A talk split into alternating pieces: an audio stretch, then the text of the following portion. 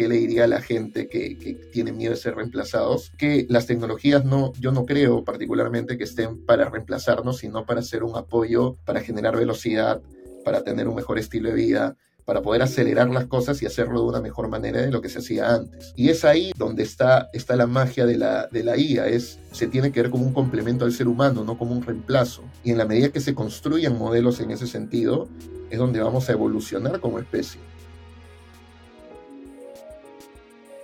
Acompáñanos en un episodio con Carlos Noceda, CEO y cofundador en Nutrico, la startup latinoamericana de comida saludable potenciada con inteligencia artificial. Lo más importante que pueden aprender operadores y fundadores de esta conversación es lo siguiente. Número uno, en tu trabajo no te va a reemplazar una inteligencia artificial, lo hará más bien alguien que sepa utilizar este tipo de tecnologías. Número dos, la tecnología es para empujar los límites de lo que los humanos son capaces. En Nutrico, su inteligencia artificial toma en cuenta más de 5.000 ingredientes para realizar las recetas de sus productos. Número 3. Conforme crece una startup, los problemas que va enfrentando no irán disminuyéndose. Lo que sí sucederá es que estos aumentarán de magnitud. Y número 4. Si quieres entrar al mercado mexicano y no lo has hecho antes, toma en cuenta que este proceso no es rápido y que toma tiempo formar alianzas. Esperamos que disfruten este capítulo. Bienvenidos.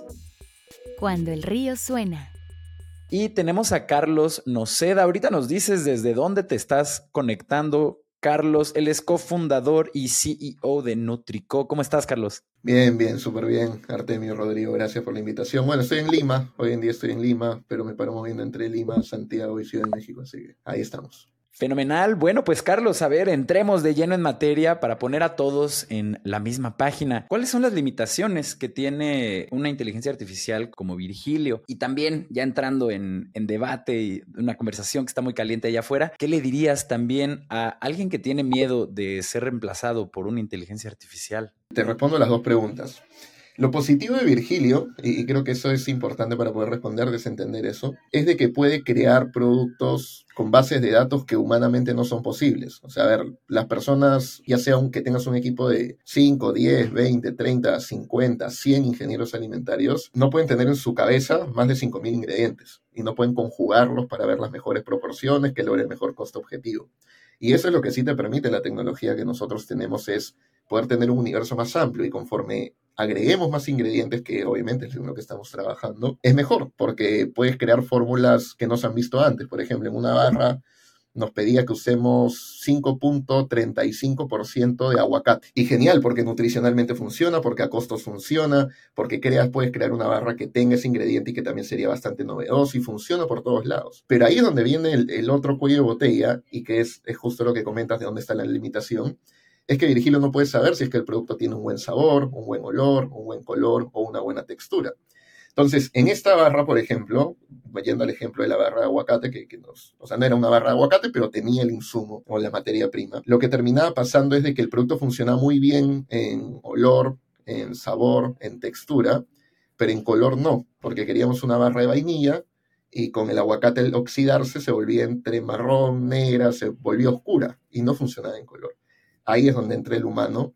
Esa es la limitante de Virgilio, que obviamente que es ahí donde entran los sistemas de recomendación, el machine learning y demás. Con cada una de las iteraciones y conforme vayamos creando más categorías y mejores fórmulas, va creando productos que tienen una mayor probabilidad de, de ser el producto final. Hoy en día en las categorías que ya tenemos habilitadas y que tenemos en el mercado, entre la fórmula final y la fórmula que te da Virgilio estás entre un 88 a 92%. O sea, no te da una fórmula que tal cual salga esté hecha. Pero a ver, nos falta un universo de categorías. Hoy en día estamos, tenemos ya validadas cinco categorías, que es barras, cereales, galletas, avenas y batidos. Vamos a crear pronto más. Pero ahí es donde viene el limitante de, las propiedades organolépticas del producto. Y ahí yendo a la segunda pregunta también, que es, ¿qué le diría a la gente que, que tiene miedo de ser reemplazados?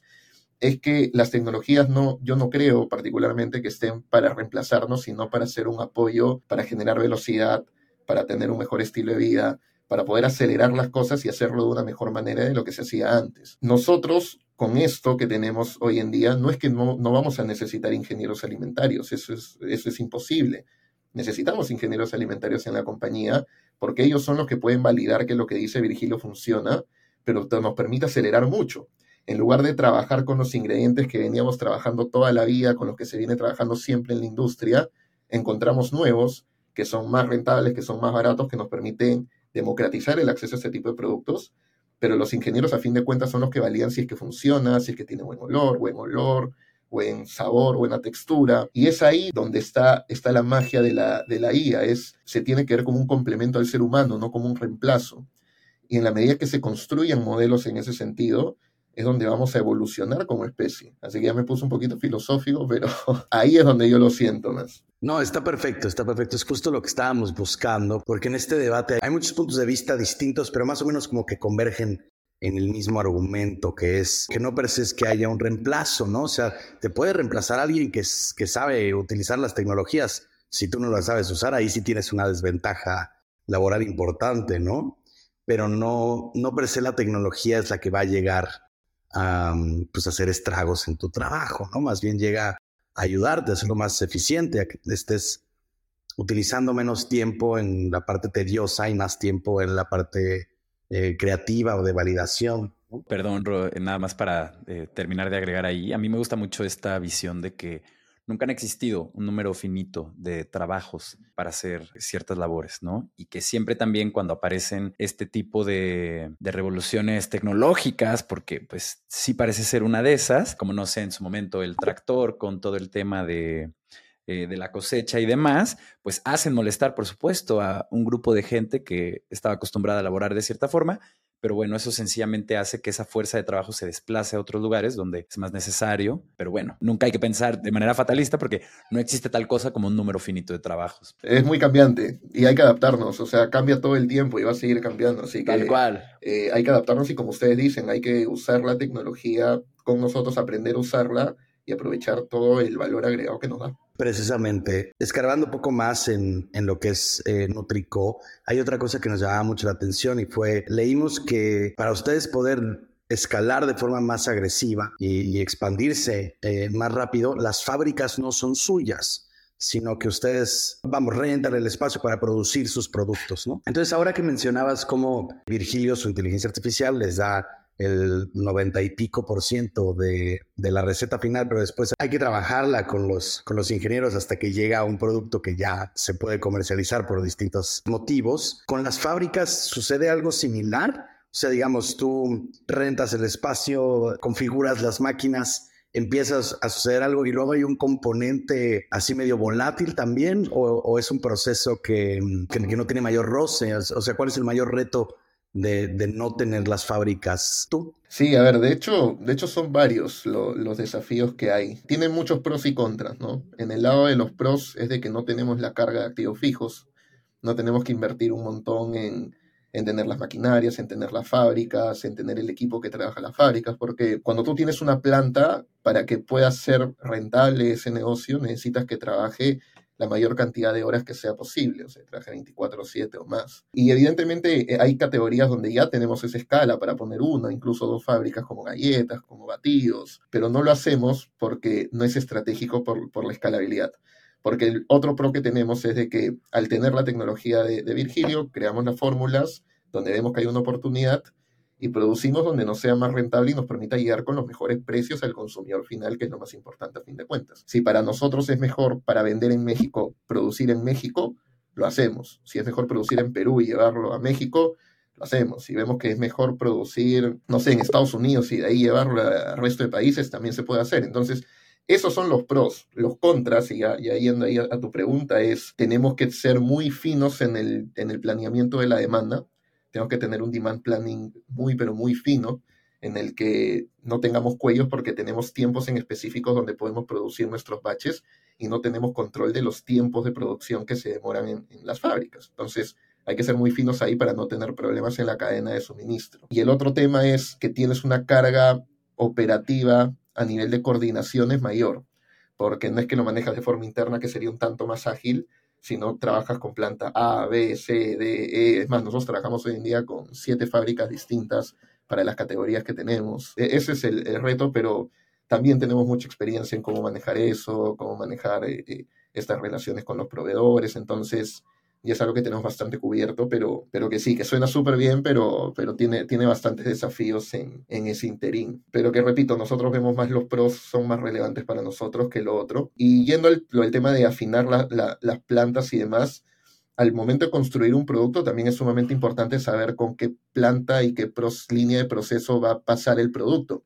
Y es algo que nosotros hacemos. O sea, contándoles un poquito más de, cómo funciona en la industria la creación de un nuevo alimento, son básicamente cuatro etapas, ¿ok? La primera fase es la de comercial y marketing, en la que levantan data del consumidor, para ver dónde están las tendencias, hacia dónde podemos, dónde hay oportunidades de creación y demás. Estas cuatro fases, para que se den una idea, y es donde está el gran pain de la industria, de por qué hay tantos desafíos en sostenibilidad, como lo hacen algunas compañías de alimentos, en nutrición, como lo estamos haciendo nosotros, entre muchos en salud, directamente salud per se, que también hay muchos otros, es porque las grandes compañías de alimentos se demoran de dos a cuatro años en poder crear y lanzar un nuevo producto al mercado. Entonces, esta primera fase comercial y marketing demora tres a seis meses más o menos en estas grandes compañías.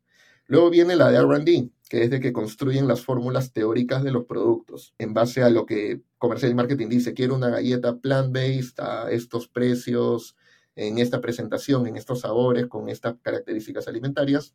RD dice, hay que usar estos ingredientes para poder lograr ese resultado. Esa fase demora de 6 a 14 meses, dependiendo también de la compañía. Luego viene la tercera fase, que es lo que tú mencionabas, validación técnica, factibilidad técnica del producto, donde ves si es que esa teoría que habías hecho lo puedes hacer en una fábrica. Virgilio hoy en día hace la parte de RD, esa parte que te dije hace unos momentos, de que queda las formulaciones. Después toca validar en la fábrica si es que el producto funciona bien, tiene buenas propiedades organolépticas, tiene el tiempo de vida que se busca.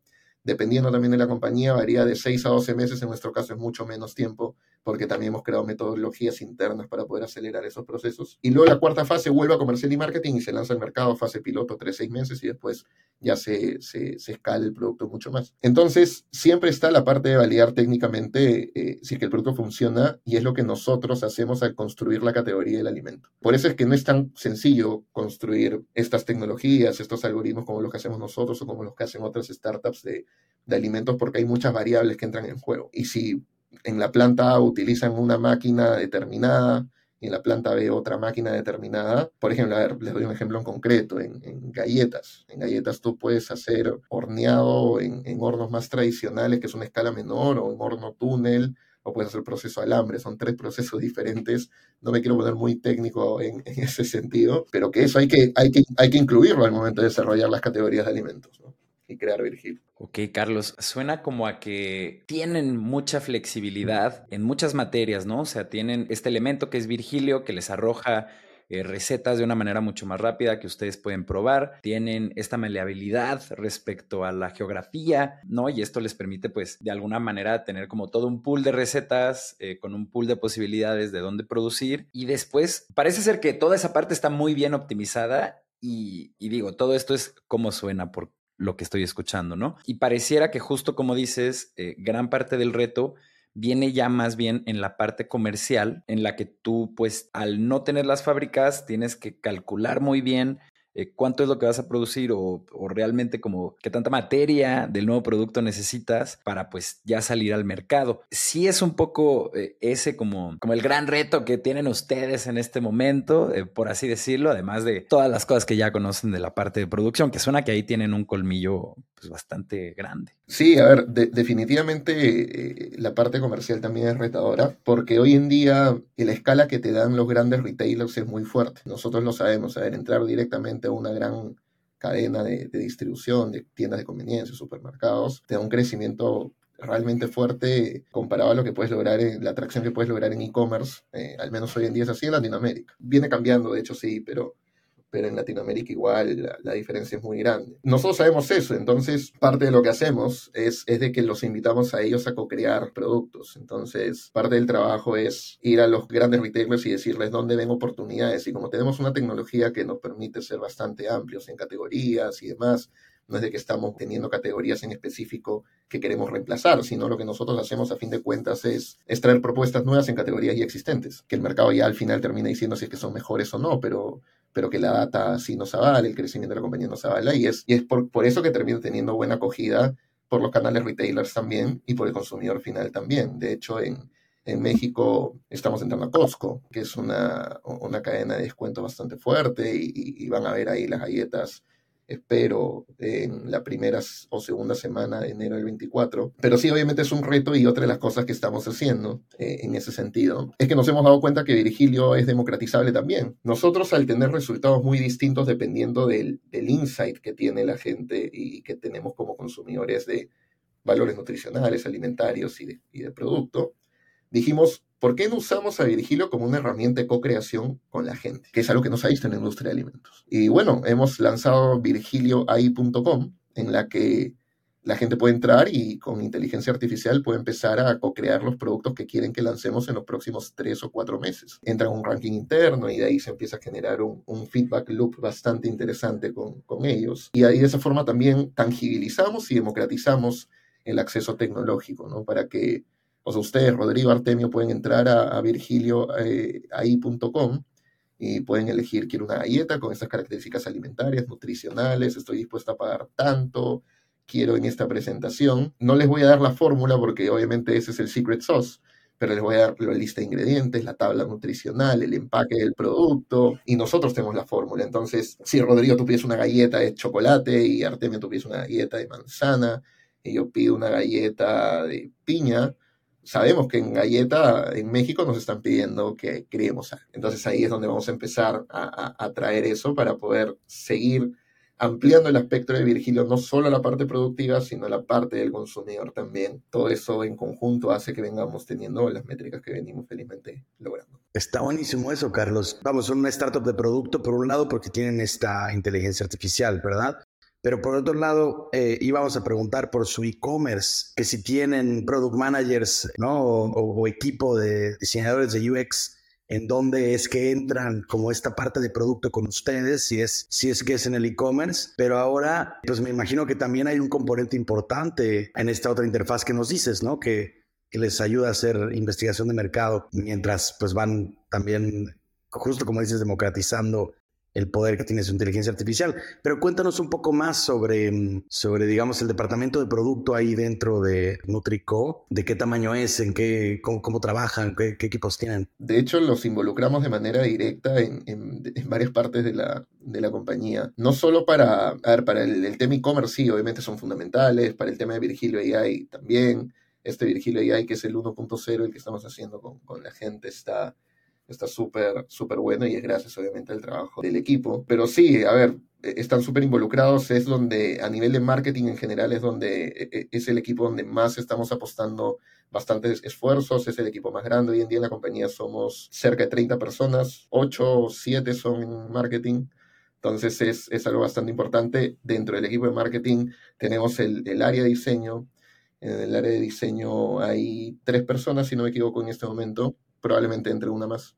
Así que sí, créeme que es algo bastante importante por, por todo lo que se hace, o sea, porque no es solo, el área de diseño no entra solo en, en la parte web, en la parte digital, entra en el empaque, entra en las acciones de los productos que hacemos, o sea, los materiales POP que hacemos en los puntos de venta. Muchas veces nos preguntan con qué empresa de marketing trabajamos y de hecho todo lo hacemos de forma interna, el 100% el packaging de los productos, la web, el e-commerce, Virgilia y todo lo que se ve en, las redes, en nutrico.io, todo lo hacemos de forma interna y es, porque apostamos mucho en, el equipo y, sí, eso es. Excelente, pues creo que este es un gran momento para irnos al intermedio de este programa. Quiero recordarle a toda la gente que nos está escuchando que en cuandoelríosuena.com ustedes pueden suscribirse a la newsletter de este programa para recibir una notificación cada que tengamos un capítulo nuevo.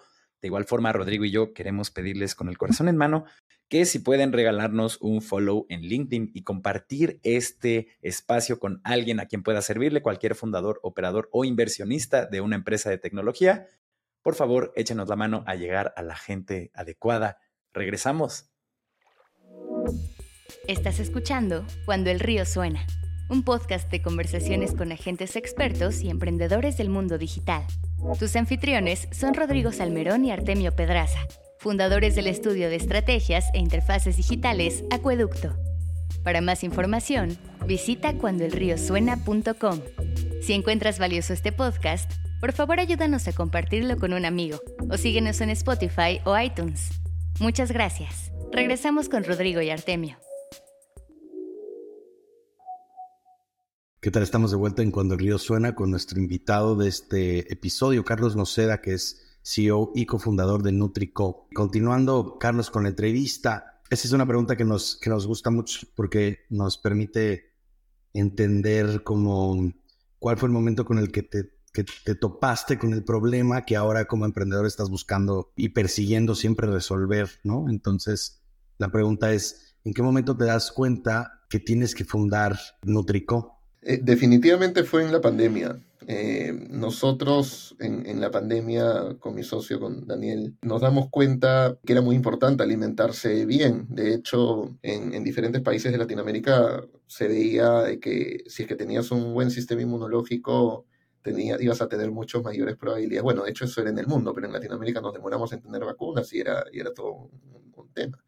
Eh, y necesitábamos alimentarnos bien para poder tener mayores probabilidades de que, de que no nos pase nada ante esa, esa situación. Así que dijimos, algo hay que hacer. Y, evidentemente hay productos muy buenos, muy sanos y, demás, pero que están carísimos y que no lo puede comprar casi nadie y solo impactas al 5% de las personas. Es ahí que decimos y, que vimos la data que les comentaba hace, hace unos minutos de, de, de la cantidad de personas que no puede comer bien a pesar de que lo necesitan nos damos cuenta que dentro de las principales razones de muerte, que son cuatro de muerte en general de las personas, tres están relacionadas a alimentación, o sea, cáncer y derivados directamente relacionados a alimentación, diabetes directamente relacionado a, alimentación, problemas cardiovasculares directamente relacionados a alimentación. Y dijimos, algo está haciendo mal en la industria, de, todas formas que algo está haciendo mal y sí, se veía, como dije, el tema de sostenibilidad, que es algo que también se viene haciendo mal, pero no se estaba viendo el otro tema de, hacer asequible la, nutrición.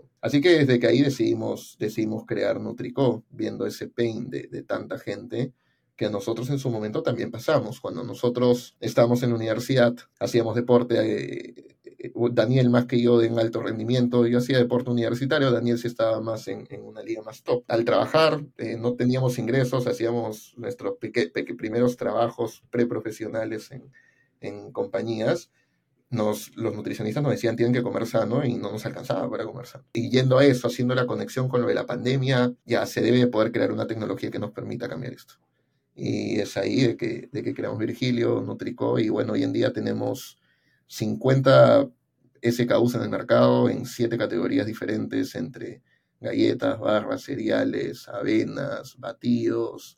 Pronto estamos lanzando muchas más. Que eso se tangibiliza porque donde venimos creciendo eh, es en todos los niveles socioeconómicos y generando muy buena atracción. De hecho, bueno, en México recién estamos empezando en la fase de escala con, con fuerza, empezando por Costco y, pronto espero que se sumen más grandes canales de, de venta pero en Perú ya tenemos grandes resultados. Por ejemplo, en galletas tenemos más de doble dígito en participación de mercado en Canal Moderno, en batidos eh, también una muy buena participación de mercado. Entonces, eso se grafica con, con lo que les digo, ¿no? con, con, que estamos atendiendo el pain y que a fin de cuentas lo que buscamos es estar entre 30 y 90% más baratos que los productos premium líderes en cada categoría donde estamos, pero con una propuesta nutricional o de sostenibilidad igual o mejor. Así que sí, eso es.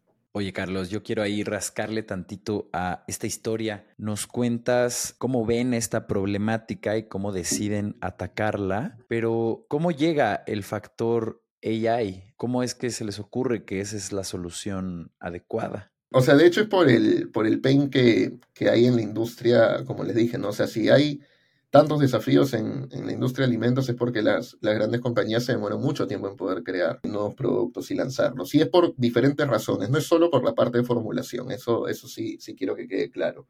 Es por diferentes cosas, o sea, hay, hay muchos valores, se vienen formulando de la misma manera hace mucho tiempo, ese es un aspecto, hay muchos procesos internos y demás. Viendo, como dije, en Estados Unidos, en Israel, en Brasil, en diferentes partes del mundo, se, está usando tecnología de diferentes formas para hacer productos más sustentables. No veíamos por qué no se estaba usando tecnología para hacer productos más nutritivos y asequibles. Y ahí es donde vimos la oportunidad y ahí es donde dijimos, tenemos que crear un software que nos permita lograr formulaciones que a las grandes empresas no se les puedan ocurrir y traer nuevas propuestas al mercado. Como dije, nosotros no buscamos reemplazar categorías, buscamos crear, o sea, que haya una, un producto más nutritivo dentro de las categorías que ya conocemos. Cuando vayamos a la zona de galletas, saber que hay un, una alternativa saludable que no, No sacrificas ni sabor, ni, ni precio, no sacrificas nada. Y lo mismo, como dije, en todas las categorías donde estamos, en cereales lo mismo, en avenas lo mismo, en snacks que vamos a lanzar también. Y para poder lograr esto, la I es fundamental, porque sin eso no podemos recorrer el espectro tan grande de ingredientes que, hay, que hoy en día ya tenemos en nuestras propias bases de datos, pero que estamos construyendo constantemente. Nosotros lo, el objetivo que tenemos el otro año es, es tener una base de datos que, que tenga entre 10.000 a 20.000 ingredientes. Hoy en día son 5 pero mientras más ingredientes le metamos a, la tecnología, obviamente con los costos y demás, que eso se tiene que actualizar, hay todo un, trabajo de, bastante fuerte ahí, eh, nos va a permitir crear mejores fórmulas. Ah, porque mira, dentro de los 5000, quizás en el 7003, en el ingrediente 7003, hay un ingrediente estrella que entra de manera transversal en cada categoría que tenemos. Y ahí tenemos un espacio bastante interesante. Claro, y entonces me imagino que también están abiertos a revisar sus fórmulas aún de los productos que ya tienen, que son estrellas, conforme van. Eso está muy interesante. Y otra cosa que queríamos preguntarte, Carlos, es que pues sabemos que estos caminos están llenos de tropiezos y de dificultades y, ¿no? Y claro, ahorita estamos eh, en un lugar donde nos, nos cuentas eh, de esta expansión ya multipaís, nos cuentas de más de doble dígito en participación en algunos de ellos, que son hitos importantes pero queríamos preguntarte de un momento donde hayas vivido mucha frustración, de una historia de estrés que nos puedas compartir en la construcción de, de Nutrico. Sí, a ver, de hecho, eh, hemos tenido varias, varias situaciones. Eh, creo que es algo que no deja de pasar, ¿no? A veces se, se piensa de que conforme va creciendo el emprendimiento es es más fácil y no, o sea, simplemente los problemas terminan teniendo una magnitud mucho mayor y es distinto, pero uno de los que más, más me acuerdo y más memorables que, que tenemos y que intentamos contarlos siempre, por si es que alguien saca alguna enseñanza de eso, es que cuando lanzamos la primera galleta, teníamos solo un SKU, era una galleta y estábamos bastante felices por eso. Nosotros lo, lo intentamos meter al canal tradicional cuando no estábamos listos que el canal tradicional son, son estas tiendas de abarrotes, bodegas, dependiendo cómo le llamamos, pero la que está en cada esquina, la que está en todos lados. Y pensamos que ya era el momento, porque el consumo en, en Perú, ahí solo tenemos operaciones acá, el consumo en Perú, el 30% viene de canal moderno, que son supermercados, tiendas de conveniencia y demás, y un 70% viene de tradicional. Entonces dijimos, ya estamos listos, y no estábamos listos. Entonces buscamos a un gran distribuidor para que lleve los productos a este, a este mercado. Le hicimos el pitch de venta, funcionó súper bien, compró, y nos compró 100.000 galletas, que en ese momento era un montón, era, era un montón para nosotros. Como dije, recién estábamos empezando estamos súper felices. Pasó un mes y medio y nos dijo el producto no se vende, no lo compran los bodegueros porque no lo conocen, porque no estábamos haciendo acciones de push y pull, porque hay muchas cosas en ese canal que se tienen que hacer que no sabíamos en ese momento. Y nos dijo, te lo tengo que devolver. En el acuerdo teníamos, habíamos contemplado que nos tenían que, devolver si es que no se vendía. Y nos devuelven 100 mil, o sea, prácticamente todo, todo el, el lote. Y se iban a vencer los productos y no sabíamos, estábamos, estábamos, decíamos, ¿ahora qué hacemos? Eso te puede matar, en cualquier compañía la mata. Pero dijimos, ya no, le tenemos que dar la vuelta de alguna forma. Y, y, lo que hicimos es que en esa época hay unas fechas de feriados que son como cuatro días que coges de jueves hasta, hasta domingo y mucha gente se va a la playa y, vas en la carretera y hay, hay, peajes en las carreteras donde se arman unas colas infinitas de, de, de, autos para ir a, a, las playas. Así que dijimos, bueno, algo hay que hacer con este producto hay que intentar venderlo a costo para recuperar lo más que podamos y de paso que lo promocionamos y hacemos marketing eh, del producto. Y bueno, hicimos eso. Entonces fuimos todos estos días de feriado donde se llenaba la carretera de un montón de autos y empezamos a, a, vender los productos a costo. No ganábamos nada, pero intentábamos recuperar el capital y íbamos a vender 40 mil. Pero lo que generó, la atracción que generó las próximas semanas en los puntos de venta fue brutal. Y, y felizmente se le pudo dar vuelta a la situación pero, pero sí, fue una situación de mucho estrés y, que, repito, pasan, pasan cosas distintas y de mucho estrés todo el tiempo, pero eh, gracias a Dios sí se dio, sí se dio ese, esa vuelta, ese problema tan grande que tuvimos hace muchos años. Carlos, y saliendo de, de la escena tech un poco y metiéndonos un poquito más a tu historia, ¿qué es lo que no te cuentan de justo tratar de distribuir un producto de manera masiva a todas estas tienditas de abarrotes eh, o lugares, no quiero decir más recónditos, pero pues sí es una distribución mucho más minuciosa de punto pequeño por punto pequeño, ¿no? Que es lo que ustedes no sabían en ese momento, que, ahora sí. Eh, un aspecto súper importante es el costo logístico que tiene la visita a cada punto de venta y la carga de productos que puedes hacer por cada punto de venta. Y eso es ahí donde tienes que ser muy fino en los números. Les voy a dar un ejemplo. Con una galleta, a nosotros solo nos podían comprar 6 unidades, a lo mucho 12 unidades, así en un mejor escenario. Cada unidad para hacerlo en dólares, en dólares americanos, sería que nos lo podían comprar a 30 centavos de dólar.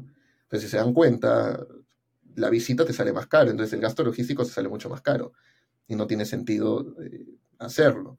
Por eso es que tienes que recurrir a un distribuidor cuando tienes muy pocos productos y muy pocos SKU, pero aparte de eso tienes que hacer muchas acciones de push y de pull. Eh, de, push, de push significa eh, de, poder llevar los productos al que el bodeguero, al que la, pequeña tienda te compre. Por ejemplo, le dice, por cada seis te regalo una, que esa una va a ser ganancia líquida para ti. No sé, si me compras tantas unidades, entras a un sorteo por, por un congelador, no sé. Esas son acciones de push para que te compre.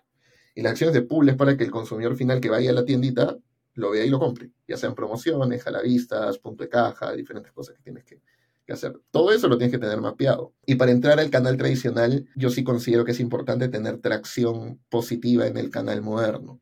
Eh, o sea, ya tener, ya tener cierto reconocimiento en canal moderno, que son los supermercados, tiendas de conveniencia y demás, tener buenas participaciones ahí para ir al otro lado y tener también un portafolio más grande. Como les dije, nuestro, nuestro problema fue que teníamos, no estábamos haciendo acciones de push y de pull, y teníamos un SKU que no lo conocía nadie. Entonces, no era el momento adecuado.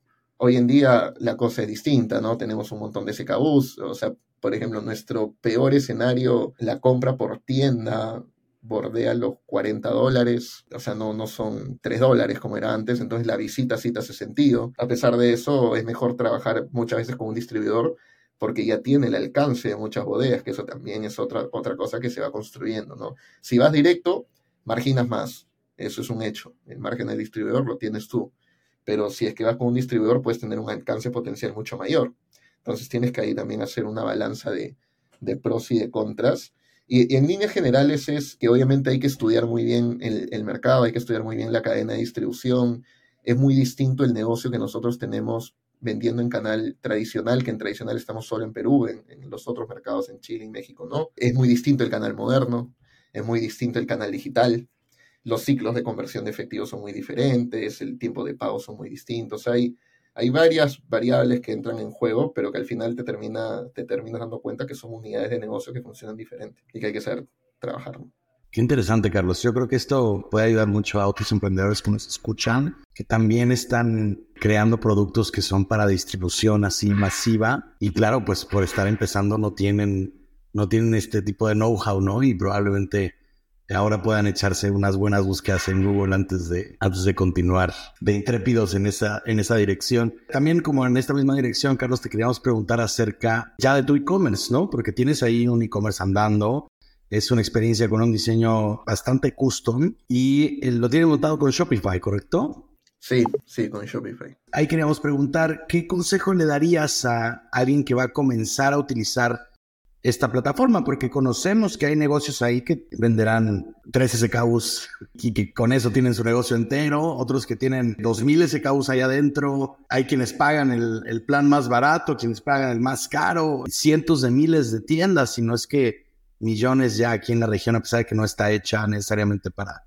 para funcionar eh, tan bien en Latinoamérica como lo hace en, en otros países más para arriba. Entonces sí que nos puedes contar de utilizar esta experiencia, este, este producto. De hecho, a mí me parece fantástico. O sea, me parece que facilita mucho el, la venta de, de los productos para, para, cualquier emprendedor, para cualquier compañía. Y que la escala a la que puedes llegar tampoco es de que sea pequeña. La puedes customizar tanto, o sea, puedes hacer tanto, tantas variables que, que lo hace muy bueno. Entonces, dentro de las cosas que le diría a, a ver, emprendedores que empiezan, es de que yo siempre, a ver, en general soy muy partidario de hacer pruebas pequeñas lo más baratos que sean posibles y que te puedan dar un resultado, eh, el mejor resultado más rápido posible.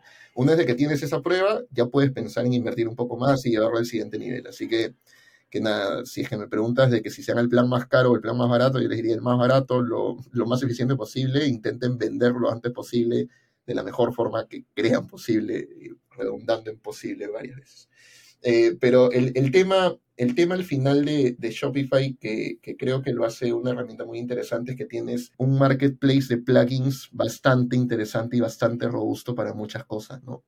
Para e-commerce, para calificación de los productos, para recomendación de los productos. Entonces, creo que, que, es indispensable que cuando empiezas una tienda te pongas a explorar todas esas cosas que hay, ¿no? Todos esos plugins y demás que te permitan llevar tu tienda a, otro nivel y que finalmente te funcione y que el consumidor lo entienda, ¿no? Que al final eso es lo más importante. A veces nosotros con vendedores podemos querer, no sé, poner un montón de info y tal vez para el consumidor eso lo ve en otro lado, prefiere, no sé, la información buscarla en notas de prensa, en espacios de podcast y demás, y en la web solo quieren comprar.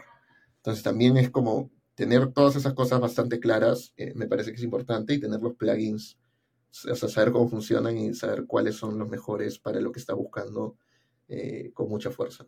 Y es sorprendente cómo puedes escalar con un e-commerce hecho en Shopify, escogiendo los plugins que te sirven de manera estratégica a ti. Pues muchas veces puedes estar imprimiendo los millones, las decenas de millones, eh, sin tener que escalar eh, todavía a algo ya más custom obviamente dependiendo siempre de las limitaciones de las empresas, ¿no? Porque luego también empieza que si el tema de facturación, porque vendo por todos lados del mundo, que si temas, pues ya que empiezan a complejizar la cosa cuando una eh, organización empieza a hacerse más grande y más lenta, ¿no? Pero para arrancar, nosotros es lo que siempre recomendamos y es lo que aquí internamente siempre hacemos para nuestros clientes. Carlos, nos hablas de esta entrada al mercado mexicano, también lo veíamos en un par de titulares, me parece que anunciando junto con la última ronda de inversión que que hicieron y que levantaron. Y nos cuentas también de este deal que tienen con Costco. Felicidades. Nos encantaría que nos compartieras eh, algún consejo que pudieras darle a un emprendedor que está a punto de entrar al mercado mexicano, alguien similar a ti, alguien que tal vez también esté en Perú, en Argentina, en Colombia, pero pues que viene acá a, distribuir lo suyo. E, en general, es un mercado muy grande, es bastante, bastante interesante, tiene muchas oportunidades por muchos lados. De hecho, entrando a pequeñas fases pilotos puedes montar negocios bastante interesantes en, el mercado mexicano.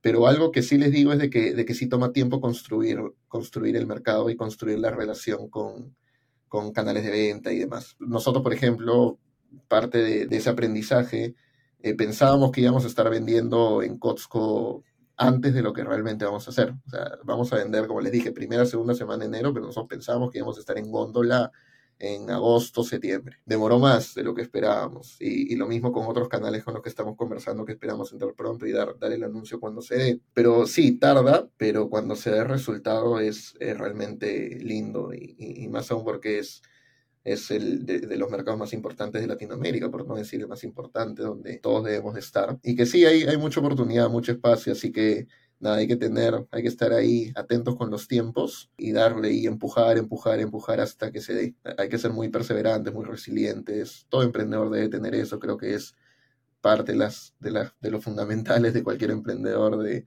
no darse por vencido, ser perseverante, ser resiliente, estar detrás de todo para que los resultados que, uno dice y que promete se den. Así se puede mover un poquito más de lo esperado, pero que se den finalmente. Así que eso, eso es. Está perfecto, Carlos. Pero mira, ya, ya nos acercamos a, al final del episodio. Esta es la última pregunta tenemos preparada para ti, Carlos, y es una que estamos empezando a repetir eh, episodio con episodio. ¿Qué dirías que es único o fundamental en la filosofía de tu equipo, tu equipo de trabajo, para, para construir los productos que hoy son, que hoy son Nutrico? ¿Qué, ¿Qué es lo que hacen ustedes distinto que impacta en los productos que crean? Creo que son muchos factores. A ver, de hecho, para mí todo el mérito de, de las cosas eh, lindas que están ocurriendo es del equipo, del equipo fantástico que tenemos en, en, la compañía. Son profesionales de primer nivel. Pero creo que un aspecto importante es, a ver, aparte de la cultura que se ha construido, que es de mucho compañerismo, de, de, de trabajo, de mucho trabajo en equipo, es de que todos estamos muy enfocados en lograr los objetivos que nos trazamos, que pueden parecer imposibles, pero todos estamos remando hacia el mismo lado para poder lograrlos. Entonces, algo muy importante para nosotros es de que estamos muy enfocados en los objetivos, en poder lograrlo. Todos los objetivos que trazamos los intentamos lograr sí o sí. No hay un no que valga. Y creo que eso es algo, algo que habla mucho de, los resultados que se terminan dando que eso igual está a nivel transversal de la filosofía que hay en la compañía, que está basada en innovación, en nutrición y en sostenibilidad y en poder desafiar un poquito eh, el status quo en la industria de alimentos a nuestra manera. Entonces, eh, a grosso modo es eso. Fenomenal, pues ahí lo tenemos, Carlos Noceda, cofundador y CEO de Nutrico. Muchísimas gracias, Carlos, por venir a este espacio. Sabemos lo ocupadas que son las agendas de las personas que vienen aquí a platicar con nosotros, así que te lo agradecemos con el corazón en mano. Y de igual forma, queremos agradecerle a todas las personas que llegaron hasta este punto del el capítulo.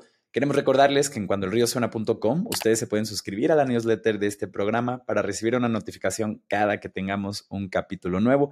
Lo hacemos todos los lunes de manera religiosa y nos vemos a la próxima.